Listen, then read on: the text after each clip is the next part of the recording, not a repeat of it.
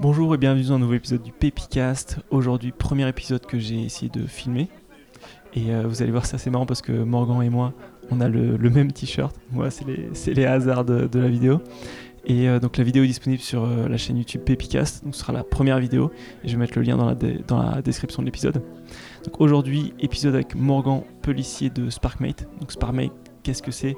C'est la boîte qui vous permet de passer d'une idée à un prototype, une première version qui, euh, qui, qui tourne fort. Donc ils sont spécialisés dans les projets qui mêlent hardware et software.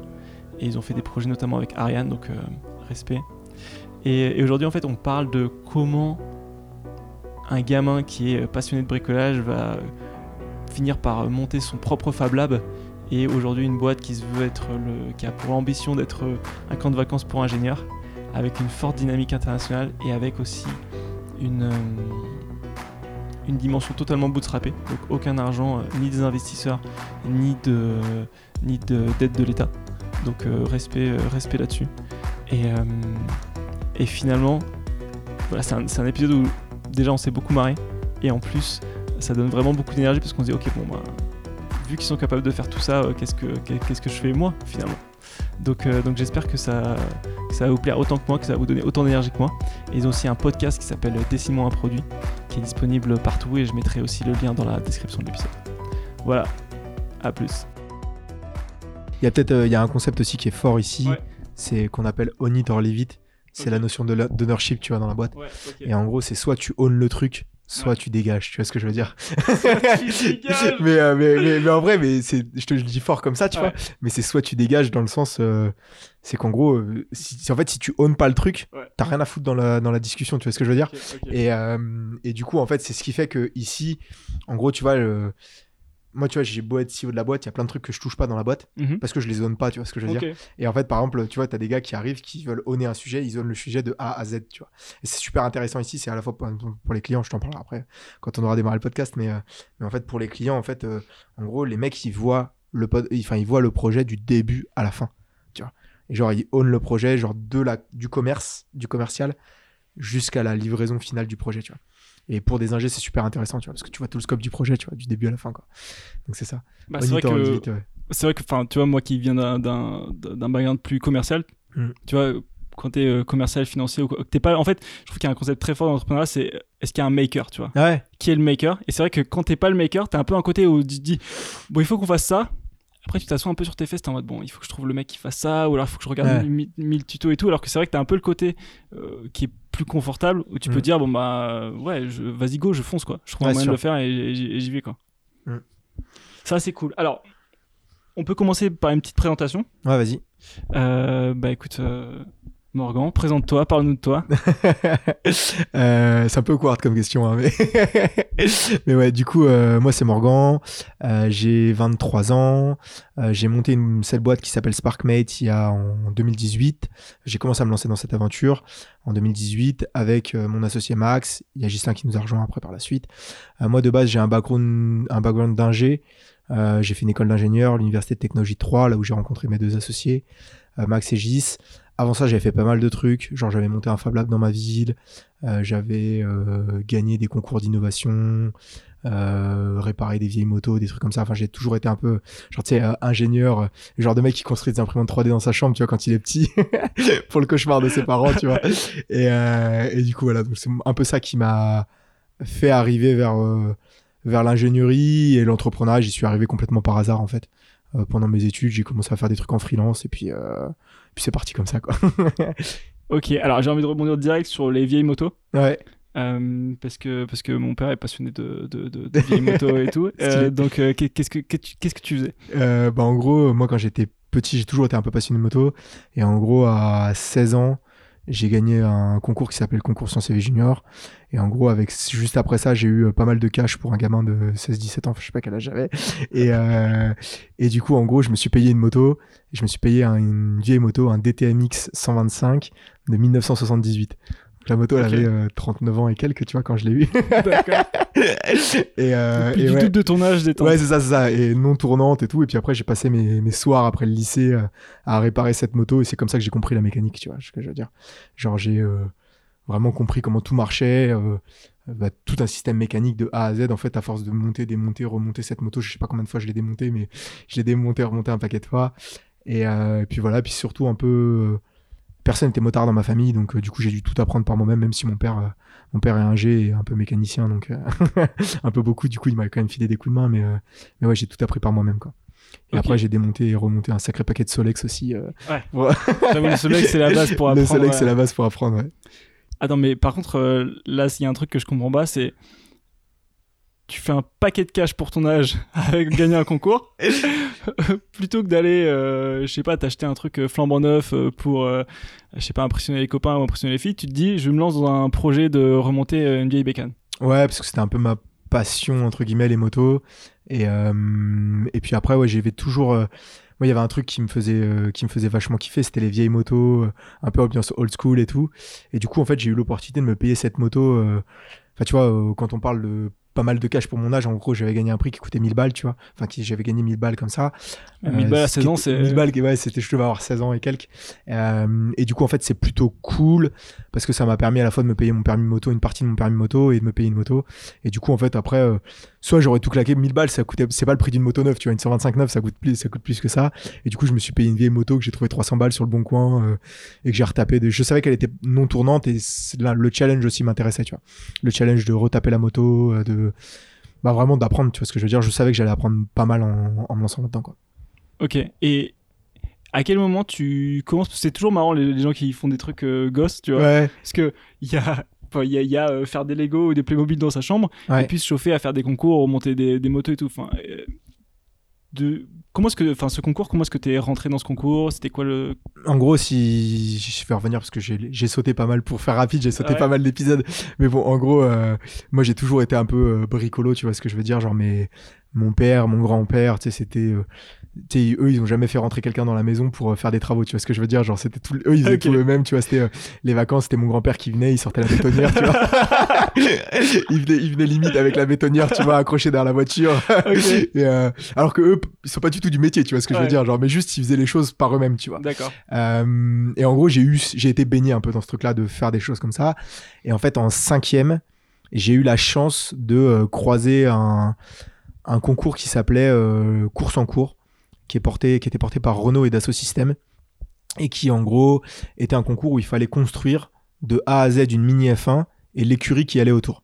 Donc on parle d'un truc qui fait euh, une petite voiture en, en balsa qui faisait 20 cm de, 20 Énorme. cm de longueur qui était propulsé par des cartouches de des cartouches de protoxyde d'azote sais les trucs de chantilly là. Et en gros on mettait ça à l'arrière des voitures on les percutait et les voitures elles faisaient je sais pas elles faisaient, elles faisaient 20 mètres ou 30 mètres en fait en deux secondes c'était vraiment ouf tu vois genre c'est- c'était des avions de chasse le Waouh. truc et euh, c'était un peu du des courses de dragster tu vois ils avaient Ouais. les formes de les formes de des formes de voitures mais c'était enfin des formes de F1 mais c'était des, des trucs de dragster et en fait à ça c'était un concours qui était donc porté pour les collèges et les lycées par Renault et Dassault Systèmes et en fait euh, il fallait concevoir la petite voiture sur un logiciel de conception assistée par ordinateur Ok. et du coup bah, j'ai appris euh, en cinquième à me servir d'un logiciel qui s'appelle Katia euh, qui est le logiciel avec lequel Renault conçoit ses voitures, Airbus conçoit ses, ses avions. C'est vraiment un logiciel, le logiciel de l'industrie. Ouais, je crois que mon cousin il travaille dessus chez Ouais. Eurocopter. euh. ouais, bah voilà, c'est voilà. Eurocopter, pareil, à Marignane, il travaille là-dessus, tu vois. Et, euh, et du coup, en gros, j'ai appris en cinquième à me servir de ce truc-là. Mais vraiment, euh, j'y connaissais rien du tout. Donc j'ai appris, j'ai suivi des tutos, tu sais. Et puis c'est un peu, tu sais, euh, Internet Kids, tu vois. Genre, tu sais, tu- tu- je tapais des trucs, je tombais sur des vidéos en anglais. Donc c'est un peu comme ça aussi que tu travailles ton anglais, tu vois, parce qu'il y avait Ouais. personne qui faisait des vidéos en français à l'époque. Et donc là, Attends, j'étais attends, en... mais je, parce que là on dit on regarde des tutos, ça me paraît normal, mais il n'y avait pas vraiment YouTube euh, quand on était en 5. Je sais même, je sais même pas. En vrai, c'était euh, la première année que j'ai fait ce truc-là, c'était en 2009, je crois, ou 2008, un truc dans le genre. Quand j'étais en cinquième. Il y avait un peu de trucs, mais c'était ouais des tutos, des forums, Ouais. des vieux forums genre usinage.com et tout, tu vois. Truc à l'ancienne. Et, euh, et en fait, du coup, j'apprends pas mal là-dessus.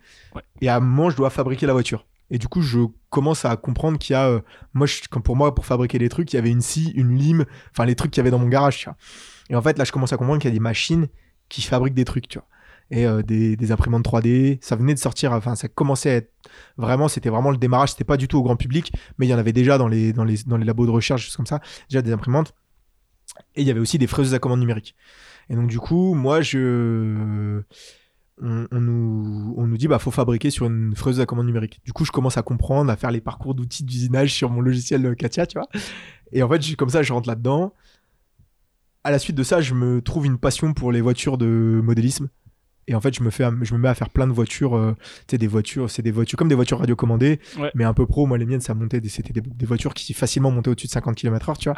Ah. Et ouais, c'était vraiment des trucs badass que tu sais, tu les pimpais, tu faisais venir le moteur brushless euh, qui venait de, qui venait de Chine, qui mettait trois semaines à arriver, tu sais, tu claquais toute ta thune là-dedans, la nouvelle pièce. Et en fait, une fois que t'avais mis, quand t'étais gamin, peut-être ce qui t'intéresse, c'est d'aller vite, de faire n'importe quoi. Donc, tu mets le gros moteur, la grosse batterie lipo. Et en fait, tu tu, déjà, tu sais même pas comment ça marche, t'assembles les trucs, tu sais même pas si ça va péter. T'assembles tout ça dans ta voiture. Et en fait, bah, vu que t'as une, t'as une motorisation qui est surdimensionnée, là, tu ponces des pignons, Ouais. euh, tu pètes les, dès que tu prends un choc, que tu, la voiture, elle est sous-dimensionnée pour faire ça, tu prends un choc, t'exploses tout, tu vois. et, euh, et du coup, en gros, euh, ce, que, ce qui m'est arrivé, c'est qu'en fait, je passais tout l'argent de poche que j'avais. Je sais pas, à l'époque, tu vois, je devais peut-être euh, 10 euros, euh, 10 euros 20 euros par mois, tu vois, d'argent de poche ou je sais pas quoi. Ou les l'argent de mon, mon- l'argent de mon anniversaire, de mon Noël, tout ça. Je passais tout dans des pièces. Et en fait, un jour, mon père, il m'a dit, j'en ai marre, c'est un gouffre à pognon, ta Ouais. bagnole. Ouais. Ça commence à me saouler.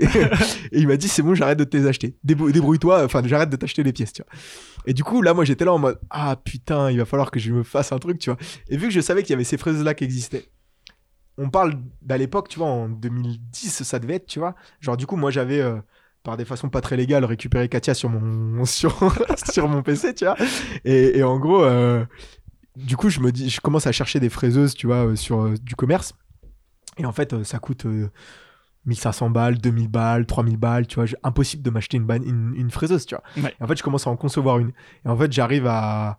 J'arrive à mes. J'arrive devant mes parents à Noël en leur disant Papa, maman, je veux rien à Noël, je veux juste des bouts de tubes en acier pour pouvoir construire ma fraiseuse, tu vois. Des bouts de tubes, des rails, des trucs comme ça. Vraiment le gamin relou, tu vois. Et en fait, mon père veut pas, il me dit Mais ça va jamais marcher ton truc. Ouais. Et en fait, j'arrive, je récupère mon argent de poche. J'avais un pote qui avait un compte PayPal. je lui filme et je lui filme ma thune. Le contrebandier. Il m'achète des pièces de qui viennent de Chine ou de whatever. J'avais trouvé un kit pour piloter trois moteurs, euh, Ouais. depuis un, un ordinateur avec un port parallèle. Et en fait, je me fabrique avec les euh, une petite fraiseuse dans ma chambre. Avec euh, les glissières que j'ai récupérées dans les, dans les tiroirs de ma chambre, sais, les glissières de tiroirs, de, de vois tiroir, ouais, que j'ai ouais. récupéré pour faire les mouvements, des tiges filetées que j'allais acheter en vélo chez Brico Dépôt, tu vois, bref, n'importe quoi. Et en fait, je me fabrique une petite fraiseuse qui usine dans de la mousse. Et en fait, je montre ça à mes parents, et là, mes parents me disent Ah, ok, c'est stylé. Genre, j'arrivais à écrire mon nom dans des trucs en mousse et tout, tu vois. Et en fait, je commence à m'acheter, à pimper cette machine.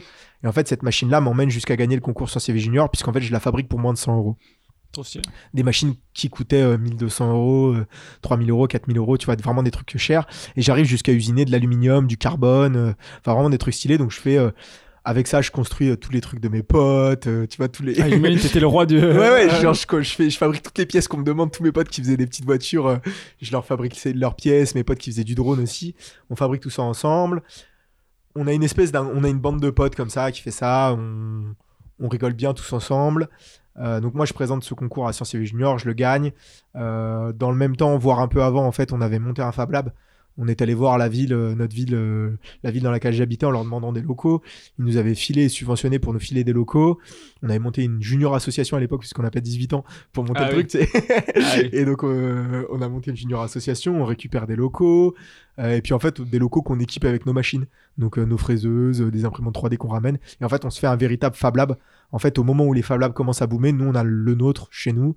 Euh, on a euh, 60 mètres carrés, on a plein de machines. Et en fait, c'est là-dedans qu'on commence à fabriquer un peu tout et n'importe quoi. Et on fait des projets euh, vraiment tout et n'importe quoi. Et, et en fait, vu qu'on avait les outils, on avait pas mal de choses, en fait, on, au fur et à mesure, en fait, on cassait les limites de ce qui était possible de faire. Ouais. Et en fait, bah, on continue à avancer comme ça. Purement d'un côté technique, on s'était jamais posé la question d'un business ou quelque chose comme ça. Je me rappelle à l'époque, on s'était dit, ouais, si ça marche, euh, on fera une SCOP, tu vois, une société coopérative. genre, voilà, genre, vraiment les mecs, genre, non formés à tout ça, tu vois, genre, vraiment Vous êtes le quoi. cliché des ingénieurs. Ouais, ouais, mais ça. vraiment, genre, genre, vraiment le cliché. On était vraiment le, on fait une scope euh, et puis ouais on n'a pas trop on n'a pas trop de trucs en plus à l'école, on n'était pas non plus les kings, tu vois, genre euh, dans le sens où euh, moi j'ai jamais écouté, enfin tu sais, à l'école j'ai toujours foutu le bordel au fond de la classe.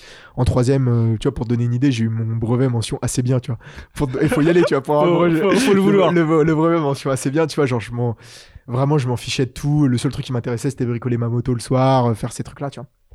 Et du coup, euh, en fait, euh, un peu par chance et euh, aussi parce qu'on me pousse à moitié, mais que je sais pas, euh, je sais pas vraiment ce que je veux faire. En fait, je vais et je finis euh, en école d'ingé. Enfin, je finis à passer le bac, à passer le bac, bac, un bac sciences de l'ingénieur, rentrer en école d'ingé un peu par hasard. Enfin, pas, pas forcément par hasard, mais rentrer en école d'ingé. Puis après, là, je commence mes études à l'UTT, quoi. Mais vraiment, ouais, on était vraiment le cliché des ingés, quoi.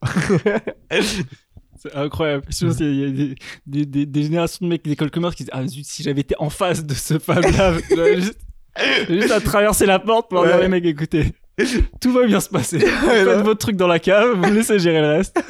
ouais, non, clairement. Mais on était vraiment le cliché. euh, le- alors qu'on, tu vois, on pensait pas être, tu vois, ce cliché-là, mais on était le cliché parce qu'on avait, on était jamais sorti de, tu sais, on était dans notre bled euh, au sud de, Paris, on était quelle tranquille, tu vois. Moi, j'étais à Lardy. Euh, c'est dans le sud du 91 Ok. et, euh, et on était c'était Lardy Arpajon on était tous autour là-bas on, on était au lycée Donc, Arpajon euh, le, le grand créateur du Fab Lab de ouais MNT System ça s'appelait pour te donner le nom du truc même Ouais. Nom très sexy, on voit Ouais, que c'est un mec. sexy. On voit que c'est un truc d'ingénieur, ouais. Exactement. Ouais, non, clairement. Mais du coup, tu vois, on faisait notre truc dans notre coin, on, on emmerdait personne, euh, enfin, sauf les voisins qui entendaient le bruit des machines, des motos et des trucs comme ça qu'on bricolait, tu vois. Mais vraiment, on faisait, ouais, on était, on était comme ça. Et c'est un peu ça qui nous a, enfin, qui moi m'a lancé dans la technique et qui m'a fait, euh, tu vois, arriver techniquement très très fort, très très rapidement. Puisqu'en fait, on a construit, en fait, tu vois, euh, quand je suis en, en rentrant en école d'ingé, tu vois, j'avais 17 ans, euh, des machines, j'en avais construit 15, tu vois, on avait fait, j'ai fait Shaperman Drone, euh, et en fait, on avait fait vraiment beaucoup de choses avant de rentrer en école d'ingénieur. Si bien que tu vois, quand je rentre en école d'ingé, il y a un de mes profs qui me dit Morgan, euh, contentez-vous de valider vos cours et vous aurez votre diplôme d'ingénieur. euh, vous êtes techniquement plus à l'aise que n'importe quel autre ingénieur. Tu vois. Et moi, j'étais là, ça m'a un peu dégoûté en première année. Et c'est là un peu que j'ai Ouais. décroché et que je me suis tourné vers le business. Tu vois. Et que j'ai commencé à faire d'autres trucs qui euh, étaient plus tournés business, les associations d'innovation d'entrepreneuriat, poncer les TEDx. euh, à l'époque, tu vois, on- c'est pareil, tu vois, à l'époque, on ponçait les vidéos de The Family, tu vois, Ouais. quand on était dans notre Fab Lab, mais on comprenait rien. On comprenait rien, tu vois. Genre, on regardait les trucs de The Family, tu vois, parce que euh, ça nous faisait rigoler, tu vois. En fait, Ouais. on regardait Oussama euh, avec sa grosse voix, euh, tu vois, en mode, euh, bah ouais, c'est. On savait même pas pourquoi on regardait ça, tu vois. Et en fait, maintenant, je tilte des trucs, des vidéos que j'ai poncées, tu vois, à l'époque, ça s'appelait les Barbara ce qu'ils faisaient Mhm. et je comprenais rien. Et en fait, maintenant, je regarde des vidéos et j'ai même pas du tout la même profondeur, tu vois, sur le sujet. Tu vois ce que je veux dire? Parce que avec l'expérience et autres. Donc voilà. Donc là, on a fait le l'origine story du. du Ouais, c'était peut-être un peu long, ouais. Non, mais, non, mais parce que c'est intéressant de, de voir en fait ce qui, ce qui t'amène là. Parce que c'est un des trucs où justement j'en parlais avec une copine juste avant. C'est un peu le côté de dire euh, t'as des gens qui ont des compétences à différents, euh, différents âges, Ouais. mais parce que ça dépend à quel moment t'as commencé. Bah ouais, ouais, clairement. Tu vois, tu te dis, bah, un tel mec, euh, c'est un génie du piano de 17 ans. Bah ouais, mais il a, il a trouvé un piano à 4 ans. Ouais. Et donc, il n'y a pas eu de boîte de nuit, il n'y a pas eu de salle de sport, il n'y a Ouais, pas eu de vacances. C'est de 4 ans à 17 ans, il était au piano 8 heures par jour. Ouais, clairement, Donc, clairement. Et, et, et ça se trouve, il y a un mec qui trouve le piano à 50 ans, même passion, mais juste, il aura le même niveau à 70 ans. Ouais, c'est pas, sûr. c'est pas un problème, c'est juste que. Après, t'as as un facteur aussi avec l'âge où t'apprends super rapidement. Tu vois Ouais. ce que je veux dire Genre, et puis en plus, tu sais, quand t'es. Enfin, moi, tu vois, je repense à ce que j'ai. le temps que j'ai passé, tu vois, euh, à poncer ces sujets, tu vois, genre de. à comprendre comment ça marchait. Genre, euh, je sais même pas si j'aurais l'énergie de le faire. Enfin, si j'aurais l'énergie de le faire maintenant, tu vois. Mais, euh, mais en fait, tu sais, quand t'as quand t'as 15 ans, 16 ans, tu vois, genre. T'es insouciant face au sujet, tu vois ce que je veux dire Mhm. Seul- Ça te fait rigoler. Alors, ouais, tu vois, moi, par exemple, typiquement, euh, tu, vois, tu disais, il n'y a pas de boîte de nuit. Moi, à l'époque, c'était pas de jeux vidéo. Tu vois, quand tous mes potes ils jouaient aux jeux vidéo, moi, j'ai jamais mis mon nez derrière un jeu vidéo. Mon jeu vidéo, c'était Katia, tu vois. et donc, euh, tu vois, c'était un peu. euh, Après, tu vois, moi, j'étais, enfin, j'étais heureux comme ça, tu vois ce que je veux Ouais. dire. Puis le week-end, on était, euh, tu vois, au lieu de, je- j'en sais rien, je sais pas, au lieu d'aller taper un foot, tu vois, avec, euh, avec mes potes, euh, tu vois, on était euh, dans notre Fab Lab en train de bricoler des trucs. euh, on kiffait, bon, on faisait quand même pas mal de sport aussi à côté, tu vois, mais, euh, mais tu vois, on, on se bricolait des trucs, on bricolait nos vélos, nos VTT, tu vois, on se faisait des, des pièces en alu à la, à la CN sur les vélos, tu vois. ouais, non, c'était stylé, ouais. c'était le bon vieux temps. C'est hyper important parce que c'est justement un, un des mecs que j'interviewais, John Mashni. John Mashni, il a écrit un, un e-book Ok. euh, sur euh, la question de comment se réinventer. Ouais. Tu vois, un peu typiquement le truc, euh, tu te réveilles à 40 ans, tu te dis, zut, qu'est-ce que je fais là Il faut que je change. Et un des concepts dont il parle, il dit, il faut, que- faut que tu te crées des marges en fait. Il dit, bah, tu vois, si tu bosses de 8h à 22h et qu'ensuite tu dois t'occuper de ta famille, bah, peut-être que la seule marge que tu as, c'est entre midi et deux. Bah, du coup, tu, bouges, tu manges sur le pouce et Ouais. tu essaies de bosser. Et tu as aussi le côté où, quand tu es un enfant, enfin presque toute ta enfin t'as une marge énorme Ouais, pour ouais. faire ce que tu veux Bah ouais, c'est sûr. et en tant qu'adulte ce que t'appellerais ah ouais c'est un gros geek il, il- il est 4 heures sur son truc bah quand t'es un enfant t'es juste passionné par le truc donc Ouais. tu, tu vas passer tes 4 heures tes 8 heures dessus sans Bah moi c'est- sûr, bah tu sais, t'es t'es un enfant, sais, tu... Bon ok, tu fais un peu de trucs, tu fais un peu de tâches ménagères à la maison ou whatever, tu vois, parce que sinon tu te fais embrouiller par tes parents, tu vois. Exactement. Mais, mais, euh, mais en soi, après, tu sais, tu rentres, euh, tu rentres du collège ou du lycée, tu vas t'enfermer dans ta chambre, tu taffes sur ton truc, tu vois, genre, ça. ça fait vachement geek, entre guillemets, dans l'approche, tu vois, même si au fond, c'est peut-être pas ça, tu vois. Mais euh, tu vois, moi, c'était pareil, je j'ai jamais écouté, enfin, tu vois, les cours que je faisais au collège ou au lycée ou whatever, je passais mon temps à dessiner des trucs sur mes cahiers, euh, genre, tu sais, à penser les les problèmes, tu sais, j'avais des problèmes la nuit, tu sais, que je regardais, alors comment est-ce qu'on fait tourner le moteur pas à pas avec tel driver, tu vois, genre, tu sais, des trucs à la con, tu vois, que genre personne se poserait. Mais moi, c'était les trucs et j'essayais de résoudre ces problèmes-là en me disant, voilà, comment est-ce que je peux trouver ça, telle solution pour faire ça.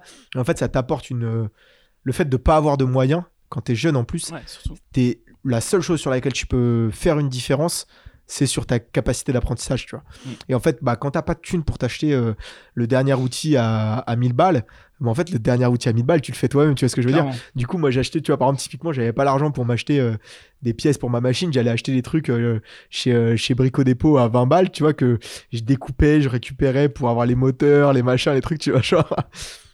Bah, c'est ouais. typiquement ça Mais c'est, c'est, c'est l'approche, en fait, qui est là, euh, qui est vachement frugale, tu vois ce que je veux dire. Genre, les gens, ils parlent d'innovation frugale. Moi, j'ai compris ça quand je suis rentré en école d'ingé, quand on m'en a parlé. J'étais là en mode, ah ouais, mais en fait, c'est ce que je faisais dans mon garage depuis 10 ans, tu vois. clairement clairement Mais ouais. Bah, c'est tout- c'est tout à fait ça. Et puis en plus, tu as, le côté où, bah, justement, c'est ce qui fait le lien avec euh, le- l'entrepreneuriat et le business, c'est que souvent tu vois des, des- des grosses boîtes ou même des boîtes plus petites qui ont un petit succès et qui ensuite lèvent des fonds. Et en fait, ça, ça casse un peu le côté maker et le côté créatif de dire je vais trouver une solution originale et différente Ouais. parce que j'ai pas les moyens. Ouais, c'est sûr, c'est sûr. Et t'as un peu ce côté-là où effectivement on, on croit tous que ouais, avoir beaucoup de cash, c'est euh, ça va résoudre tous les problèmes, mais en fait ça en crée euh, bah, sur le long terme Ouais. parce que tu perds un peu ce côté Ouais, euh, je vais je vais bidouiller un truc qui va marcher quoi. C'est sûr, c'est sûr. Tu gagnes du temps avec du cash. Tu gagnes du temps sur certains sujets. En tout cas, à court terme, tu gagnes du temps. À long terme, je sais pas si t'en gagnes vraiment. et euh, parce que après, si, enfin, ça dépend, ça dépend des business et autres. Enfin, après, c'est tout un débat, tu vois, le bootstrappé versus euh, versus euh, VC bake, tu vois. Mais mais euh, mais tu vois, après, nous, quand euh, enfin, moi, le fait et mais avec mes potes, tu vois, le fait qu'on n'ait pas eu de thunes, ça nous a vraiment poussé à trouver des workarounds, tu vois, genre en mode bah ok, vous voulez pas nous avoir là-dessus, bah on va faire ci, on va faire ça, tu vois. Nous, puis en plus, on avait un culot de malade, tu vois, à l'époque. Genre, parce que quand t'es jeune, j'en parlais l'autre jour, bah. Moi aussi, tu sais, moi je fais tourner un podcast, comme je t'ai dit, là, Dessine-moi un produit. Et je parlais justement avec euh, Guillaume euh, Roland. Et Guillaume, lui, il me disait que lui, pareil, on s'est retrouvé sur un sujet sur lequel on savait même pas euh, qu'on l'avait fait, tu vois. Mais en fait, lui, quand il était, quand il a monté sa boîte, il allait au culot dans les, dans les Fnac et les Darty. Il mettait son produit dans les étalages. Et il attendait qu'il y ait quelqu'un qui le prenne, tu vois, pour récupérer du feedback, tu vois.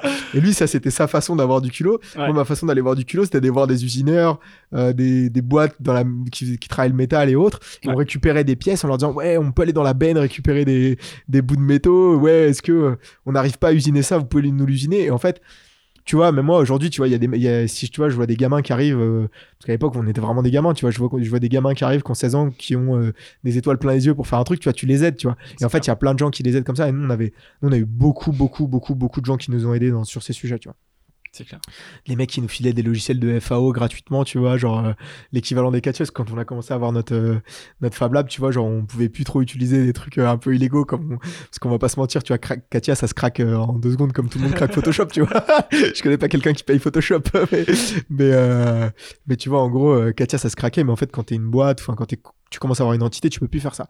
En fait, on avait bah, un, gars qui nous avait filé justement les logiciels de FAO gratuitement, de CAO gratuitement, tu vois. Ça, c'était cool, tu vois. C'est clair. Et puis même quand Ouais. tu regardes, euh, je crois que c'était euh, c'était Steve Jobs qui avait appelé, je sais plus si c'était le PDG d'In- d'Intel ou, euh, ou, ou d'une autre boîte en lui disant ouais euh, j'ai- j'ai j'ai 12 ans, j'ai besoin de telle pièce, est-ce que vous pouvez me l'envoyer? Ah ouais? Je pas. ouais ouais et bah, je, pense je pense qu'il y a un clip YouTube où il, où il parle de ça et, et le mec lui a envoyé. Déjà il a répondu au téléphone, truc de ouf. Ouais, il lui a envoyé la pièce et je crois que l'été d'après il lui a trouvé un stage et il a commencé comme ça. Ouais, c'est fou. Ouais. c'est fou. Bah tu vois, tiens, par exemple, tu vois, genre la personne qui passait là tout à l'heure, la Benoît, euh, en gros, c'est une métallerie à côté de chez mes parents qui m'avait vu passer dans les journaux parce que sais j'avais fait les journaux de les journaux locaux les machins les trucs comme ça. Et en fait au moment où moi j'avais besoin de trouver des jobs l'été tu vois pour travailler au lieu d'aller foutre des boîtes de conserve tu vois dans les dans les dans les supermarchés ou euh, d'aller tu vois euh, les les jobs que mes potes faisaient c'était ça ou d'être caissier ou d'être machin Ouais, en fait, moi, je m'étais trouvé un job trop cool où j'étais en plus, euh, je m'étais trouvé un job où j'allais faire de la soudure, de la métallerie, tu vois. Et je faisais ça chez Benoît. Et en fait, je travaille toujours avec elle maintenant, tu vois. et c'est ouf, tu vois. Et en fait, c'est pareil parce qu'elle, bah, elle voulait nous filer des coups de main et elle nous filait des coups de main quand on avait notre boîte, tu vois. Ouais, en fait, c'est ça, c'est qu'en gros, c'est, tu sais, c'est le, c'est ose, en fait, tu vois ce que je veux dire. Genre, ose et fais, fais ton truc. euh. c'est clair. Mais, euh, mais du coup, voilà.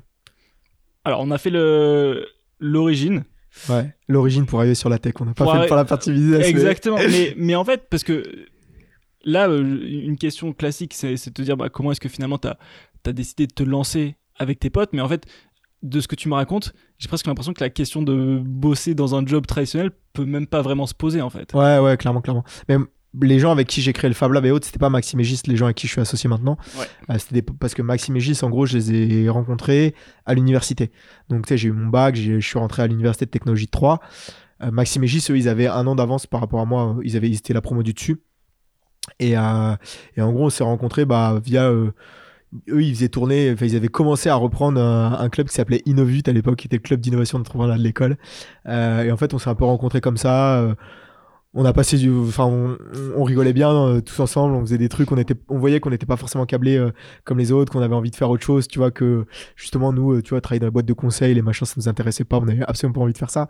Après nos projets ils ont vachement évolué parce que tu vois moi pour te donner une idée quand je suis rentré à l'école quand je suis rentré en école d'ingé je voulais être ingénieur bureau d'études en mécatronique tu vois. Au bout du Ouais. la désillusion à la- à la- au bout du premier semestre tu vois je me suis dit jamais je ferais ça de ma vie genre.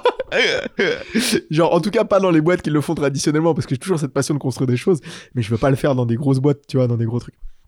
Et en fait, euh, on s'est rencontrés comme ça.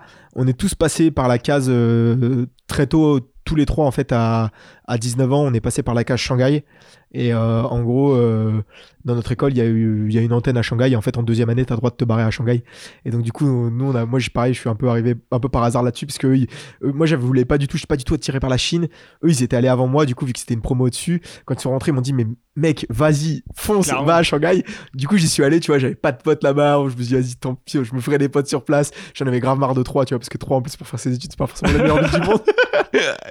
et du coup, euh, du coup, je suis parti à Shanghai. Et là, en fait, ça te retourne un peu le cerveau. Parce que tu vois des gens, euh, tu sais, la Chine, t'es dans un pays communiste. Tout le monde a des petits business que t'as pas en France. Et tu te dis, mais pourquoi en fait moi je pourrais pas avoir un business aussi tu vois? Et du coup en fait moi quand je rentre je monte en je monte à enfin tu sais je crée un, une statut d'auto-entrepreneur je me mets à travailler en freelance et je travaille pour pas mal de boîtes comme ça euh, à droite à gauche des boîtes qui font du drone euh, des boîtes qui font de la pression 3D je, vends ce que j'avais appris à faire dans mon Fab Lab tu vois. Ouais. et, euh, et donc il y a ça. Moi je fais ça pendant à peu près un an. Nos parcours s'entremêlent un peu. On se croise on se recroise parce que nous c'est une université euh, l'université de technologie de 3 donc c'est même si c'est une école d'ingé c'est un, un modèle universitaire. Donc en fait tu as des semestres tout le monde se barre à l'étranger à droite à gauche tu pars en stage. Donc on se croise on se décroise. On gagne encore des concours un peu d'innovation d'entrepreneuriat. Euh, et en fait on a toujours été ensemble dans le truc et après moi je pars euh, Max Max et Gis partent vivre à Hong Kong. Moi je pars vivre à Sydney euh, en Australie où je fais un stage dans une euh, dans une, agence digitale qui s'appelle Enabler qui est montée par des anciens de chez Google. Et en fait là les mecs me, me resettent complètement le cerveau tu vois ce que je veux dire. Et en fait là je comprends que en fait la tech ça fait pas tout qu'il y a aussi le business que même si t'es bon en tech tu dois être bon en business et que c'est ça qui fera la différence sur le long terme. Et, et du coup quand je rentre en France euh, je me décide euh, et je me dis j'ai envie de monter une boîte j'ai envie de monter un truc un peu plus badass et c'est là qu'en fait on commence à se chauffer avec Max à monter euh, à monter cette boîte du coup qui s'appelait à l'époque MyCTO Enfin, même mon CTO, parce qu'on était des bons vieux français, tu vois. Et du coup, on commence à monter cette boîte-là avec Max. Le pitch de base, c'est de dire, on va aider les gens à démarrer leur projet. Parce que nous, on avait bien compris, tu vois, que techniquement, on était bon et qu'on arrivait à démarrer des projets. Et en fait, on s'est dit, bon, on va faire ça pour tout le monde. Et on fait une boîte un peu de CTO externalisé pour le démarrage de, tes, dé- démarrage de ton projet, euh, quand tu crées ta boîte. Euh, et en fait, on fait ça. Et en fait, au bout de deux mois, il y a, au bout de deux mois dans cette aventure, il y a Gis euh, qui lui était parti au fin fond de l'Asie, euh, parce que Gis c'est un, un peu un passionné d'Asie. et, et Gis qui était au fin fond de l'Asie qui nous appelle en nous disant les gars franchement j'ai grave envie j'ai grave envie que de monter la boîte avec vous à ce moment-là il était à Shanghai donc nous on retourne à Shanghai et en fait on en profite à la fois pour voir Gis et aussi pour nous on voulait monter notre boîte. Moi je voulais pas la monter en France parce que l'envie du challenge aussi tu vois. Genre de me dire j'ai envie de monter ça à l'étranger. En fait on se dit bon, on va monter notre boîte à Shanghai. Et donc on retourne voir Gis qui était lui basé à Shanghai à ce moment-là euh, qui était en césure. Et on se dit bah on va monter une boîte ensemble. Et euh, on rencontre plein de gens sur place qui étaient, euh, vu qu'on était passé par Shanghai, des gens qu'on connaissait de connaissances de connaissances. Il y avait des anciens profs à nous qu'on avait eu à l'école qui étaient tu sais, responsables de la French Tech ou des trucs comme ça. Et en fait, on les rencontre et en fait, on se fait un micro programme d'accélération pendant deux semaines, nous tout seuls, tu vois. Et là, on était encore, on était encore en cours à cette époque, tu vois. Genre, euh, c'était euh, trois semaines avant les finaux, on avait pris un billet d'avion parti pour Shanghai, genre vraiment n'importe quoi. Et en fait, là-bas, les gens nous disent, montez pas votre boîte à Shanghai, vous allez vous faire ravager, montez-la à Paris. Et en fait, euh, on rencontre là-bas le directeur de l'incubateur franco-chinois de Station F qui nous dit bah venez à Station F. Et du coup, nous, on savait même pas ce que c'était que Station F, tu vois, pour te donner une idée du truc. Euh, et en fait, euh, on se dit ouais, why not, hein, le truc de Xavier Niel, ça a l'air d'être cool. et du coup, en fait, on déboule un peu comme ça par hasard. On déboule à Station F. euh, et puis on crée notre boîte et puis on commence à se lancer et puis c'est vraiment on arrive un peu par hasard dans le truc tu vois ce que je veux dire et, Vous avez euh, vu de la lumière vous êtes Ouais, dit, euh, ça, nous, nous c'est que l'histoire de notre vie, c'est on a vu de la lumière et on s'est dit why not, tu vois. Et après, le truc, c'est quand on voit la lumière, par contre, on se dit on va la choper, tu vois. Ouais, ouais, Mais ouais, c'est vraiment ça, tu vois. Et on est arrivé comme ça dans, on est arrivé comme ça à Station F et nous, on connaissait pas du tout l'écosystème parisien, on connaissait personne. On- à l'époque, on jugeait que notre réseau, tu vois, notre réseau de pro, il était plus fort à Shanghai, à Sydney et à Hong Kong qu'à Paris, tu vois. On connaissait vraiment personne et on a chopé des clients comme ça. On est, on avait déjà fait avant de créer la boîte, on avait déjà fait un peu de cash, tu vois, avec justement nos statuts d'auto-entrepreneur. Ouais. Et en fait, euh, sous cette marque-là qu'on appelait euh, mon CTO, euh, on avait fait un peu de cash. En fait, on faisait des tricks, genre, tu sais, on, on signait des contrats avec la boîte mon CTO en mettant euh, société en, cours de création. On n'avait absolument pas commencé à créer la société, tu sais. Et en fait, euh, au moment où on devait invoice nos clients, on disait ouais finalement on va vous invoice avec les statuts d'auto-entrepreneur, ça vous dérange pas, hein, vas-y ok tu vois. Et on faisait que des trucs comme ça tout le temps, tu vois. Et, euh, et en fait on avait fait, euh, tu vois à peu près euh, 50, 60 000 balles de cash, tu vois, avant de créer la boîte. Et en fait c'est ce cash là, c'était si, on s'était dit c'est 6-8 mois, tu vois. À Paris, à Station F, ça payait les loyers, tu vois, de la, les loyers euh, à Station F, ça payait les, nos loyers aussi, notre appart, tu vois, notre truc comme ça. Et en fait, on a commencé à start la boîte comme ça. Et, euh, et on s'est dit, on a 6-8 mois pour tester, voir si ça marche. Et si ça marche, dans 6 mois, on se casse à Shanghai. Et on voyait vraiment ça. Ok. Bon, au bout de 2 ans, on n'est toujours pas à Shanghai, c'est une autre histoire. Ça, c'est un détail, ça, c'est un détail. détail, ouais.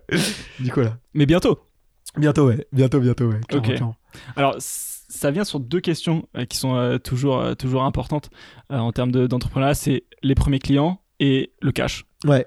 Donc, les, parce que donc du coup, si, si je comprends bien, la question des premiers clients s'est fait un peu naturellement parce que vous avez déjà des premiers clients en, en tant qu'auto-entrepreneur. Mais du coup, ça ramène la question avant. En fait, ces premiers clients en tant qu'auto-entrepreneur, tu les as trouvés comment? Ces boîtes de drones ou etc. Les tout premiers, en gros, c'était des mecs qui me connaissaient via mon Fab Lab. Ouais. Et en fait, ces premiers clients-là, je les ai eus avec mon Fab Lab. Puisqu'en fait, le Fab Lab, le week-end, pour financer notre Fab Lab, bah, en gros, on devait bien trouver du cash quelque part. Tu vois, on n'avait pas de cash. Et en fait, ce qu'on faisait, c'est qu'en gros, euh, on faisait des, des prestats pour des boîtes. Et on leur disait, ouais, vous nous faites un don. et en fait, ils nous faisaient des dons. et du coup, et du coup, tu vois, on avait zéro sens du business à l'époque. Parce qu'en fait, tu vois, on travaillait à 3, 4, 5 Ouais. le week-end, tu vois, pour 600 balles, tu sais. Genre pendant, euh, on faisait 3, 4 week-ends, tu vois. Et on touchait 600 balles à la fin, tu sais. On développait des produits complets pour 600 balles, tu vois, par Et vous exemple. étiez content, On je suppose. Mais non, t'es content, on kiffait de ouf. Euh, et, euh, et en fait, un peu naturellement, euh, il y en a qui m'ont dit, bah voilà, euh, tiens, euh, si t'avais un statut d'auto-entrepreneur, euh, je t'emploierais. euh. Et puis du coup, voilà, en fait, on a, moi j'ai commencé à travailler comme ça. J'étais un peu le seul à jumper parce que tout le monde a eu, les gens avec lesquels je faisais le Fab Lab, on, a tous, on est tous partis dans des études un peu différentes. Il y en a beaucoup qui ont fait des prépas, des trucs comme ça. Mhm. et, euh, et du coup, euh, et qui était pas, tu vois, on a, j'avais un de mes potes qui était en stage en Italie, euh, il y en a un qui était dans une prépa, ça lui prenait grave du temps, il y en a deux, deux autres qui avaient trouvé des jobs aussi, et, et du coup, en fait, bah, on a, moi, je suis parti, je me suis lancé tout seul, et j'ai trouvé ses premiers clients comme ça, et en fait, c'est des recos, de recos, et puis on file des trucs, et puis, et puis comme ça, je récupère des clients, et puis, puis en vrai, je suis étudiant et puis je gagne bien ma vie, tu vois, je suis, je suis content, tu vois, genre, euh, genre je me mets un peu de thunes de côté, je la claque dans des trucs pour ma moto, enfin tu vois, je m'amuse C'est comme le ça. seul étudiant qui fait suffisamment de cash au monde, quoi. Ouais, ouais, pas suffisamment, mais tu vois, je faisais, en vrai, je faisais, je faisais un peu de cash. Après, il y a quand même mes parents qui m'aidaient, tu vois. Mais euh, tu vois, euh, ça me permet, tu vois, de partir en Australie sereinement, tu vois, même si j'étais. Après, j'ai eu un job où j'étais bien payé en Australie, mais ça me permet de partir en Australie sereinement, payer des billets d'avion, tout ça et tout. Je suis pas énormément de cash, mais je fais un peu de cash, tu vois. Et, euh, et en fait, je les trouve naturellement de reco en reco. Euh, Tu vois, je me retrouve à travailler pour Sculteo. Euh, c'est un de mes super potes euh, qui faisait le Fab Lab avec moi, avait travaillé pour eux, lui, sur des sujets drone. Ils avaient des sujets imprimantes 3D. C'est moi qui m'en occupe, tu vois. Enfin, genre vraiment, genre on se passe des trucs ensemble, on se file des coups de main. Enfin, voilà, on se marre bien, tu vois. Et, et en fait, on... les clients, ils arrivent comme ça. Et honnêtement, il faut savoir que moi, je suis, enfin, à l'époque en tout cas, et même encore maintenant, même cette boîte-là, on est les pires vendeurs du monde dans le sens où en fait, en fait, euh, on a, c'est toujours les clients qui viennent vers nous, tu vois.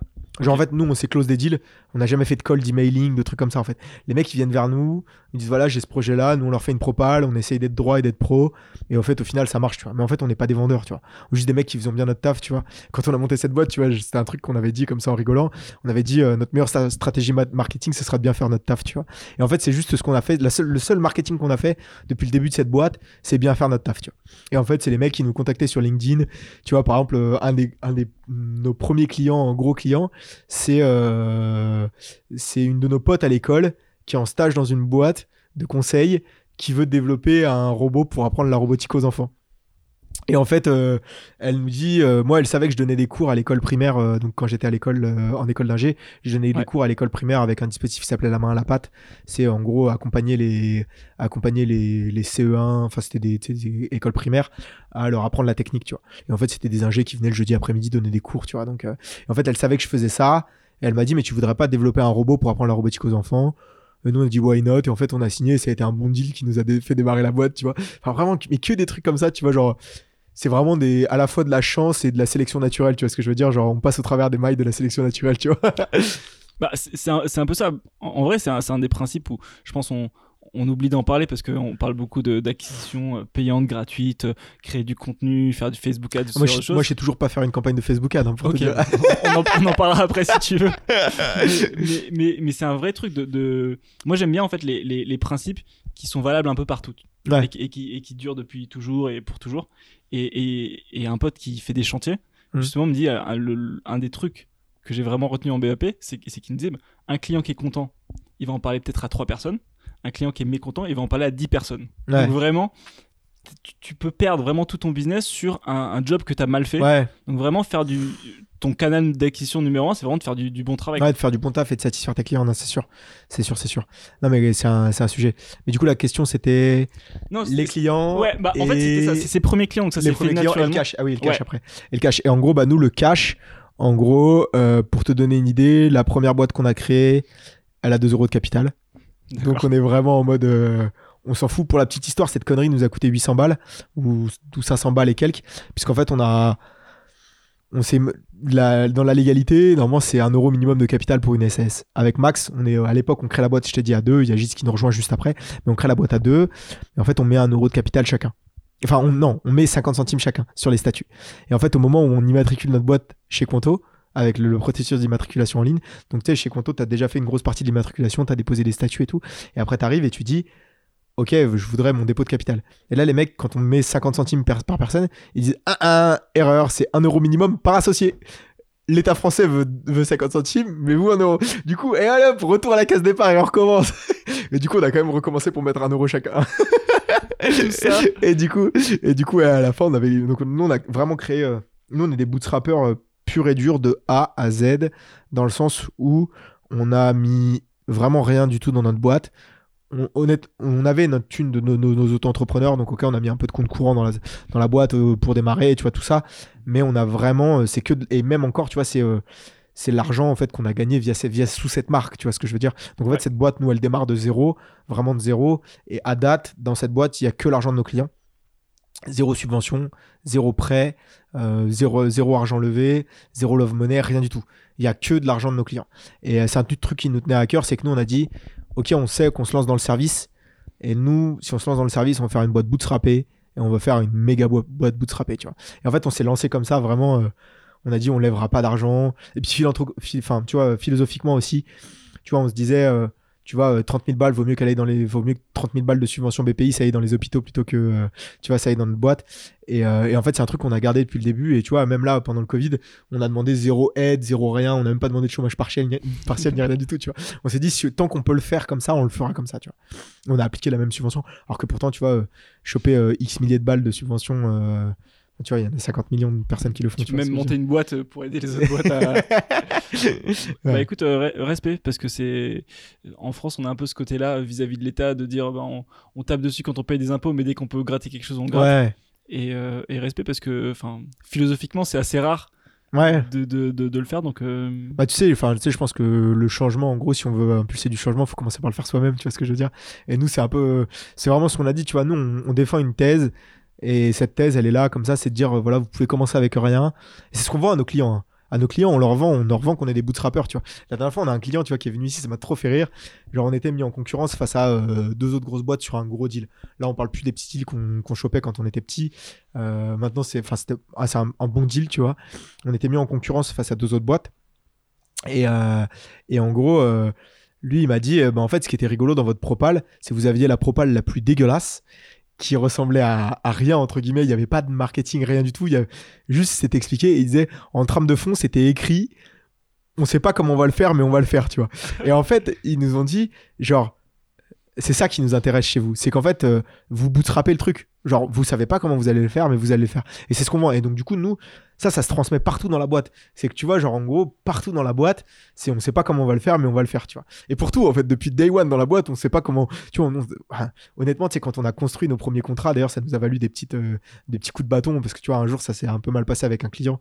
Il y a eu un peu de un peu d'éch- d'é- d'échauffement sur un, sur un sujet, tu vois, des incompréhensions, en fait. euh, parce qu'au démarrage, en fait, on n'écrivait pas les trucs complètement dans les contrats correctement.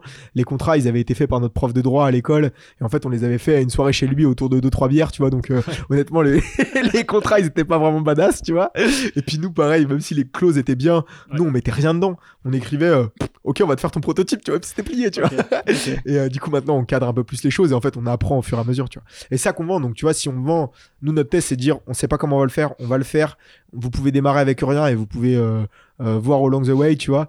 Euh, et en plus, euh, vous avez pas besoin de choper des subventions ou des machins ou des trucs, vous pouvez juste choper l'argent de vos clients. Bah, fine, faites-le, tu vois ce que je veux dire. Et donc, du coup, nous, faut qu'on se doive de le faire, tu vois ce que je veux dire. Ouais. Sinon, ce serait vachement démago de le dire, euh, ouais, vous pouvez le faire, mais nous, on le fait pas, tu vois. Et donc, du coup, voilà, sachant qu'on sait que nous, on a un avantage, c'est qu'on est dans le service, qu'on a beaucoup moins cette courbe, tu vois, comme dans le, dans le, dans le produit où en fait, tu as une courbe d'investissement de malade. Mais ce qu'on voit à nos Ouais. clients, c'est d'essayer de réduire cette courbe d'investissement, d'essayer d'avoir euh, des produits fonctionnels avec le moins d'argent possible, rapidement, des trucs bootstrappés. Et en fait, tu vois, on, on a des clients, tu vois, qui, qui font du cash. Des fois, ça nous fait rire parce qu'en fait, on a des clients qui arrivent en nous disant construisez-nous le produit. Et en fait, ils font déjà v'là le cash avec des trucs, euh, Ouais. des trucs dégueux faits en no-code, tu vois, genre. et, euh, et ça marche, tu vois, genre, ça, ça tourne, tu vois. Ou des mecs qui signent des deals, tu vois, euh, juste sur un vieux bout de techno dégueu qu'ils ont écrit, tu vois, un, un script, ils signent un deal comme ça. Et puis, en fait, au final, ça leur permet de démarrer leur business, tu vois. Ouais. Donc, il y a toujours les moyens de le faire. C'est marrant parce que c'est- bah, ça- ça- il y, y a plein de questions là, sur ce que tu viens de dire, mais ça me fait penser à un film avec, je crois que c'est Jonah Hill, où ils sont marchands d'armes. C'est ces deux mecs qui sont euh, marchands d'armes. Ok. Et, Je en- pas ce film. et en fait, il, il est incroyable. Faut que je t'envoie juste cette scène où il y a, euh, où ils sont en, co- en concurrence donc avec différents mecs qui font un appel d'offres auprès du Ouais. gouvernement américain pour a- acheminer des armes. Ok. Et, euh, et donc ils sont au bout d'une grande table, vraiment, euh, enfin, comme dans les films quoi. Euh, au bout d'une grande table avec le général à un bout et eux ils sont à l'autre bout. Ouais. Et euh, eux, c'est un peu les guignols du coin. Et, et ils remportent le deal. Et le général, enfin, il est mort de rire en disant Bon, vous avez gagné le deal parce que vous êtes euh, vraiment les moins chers.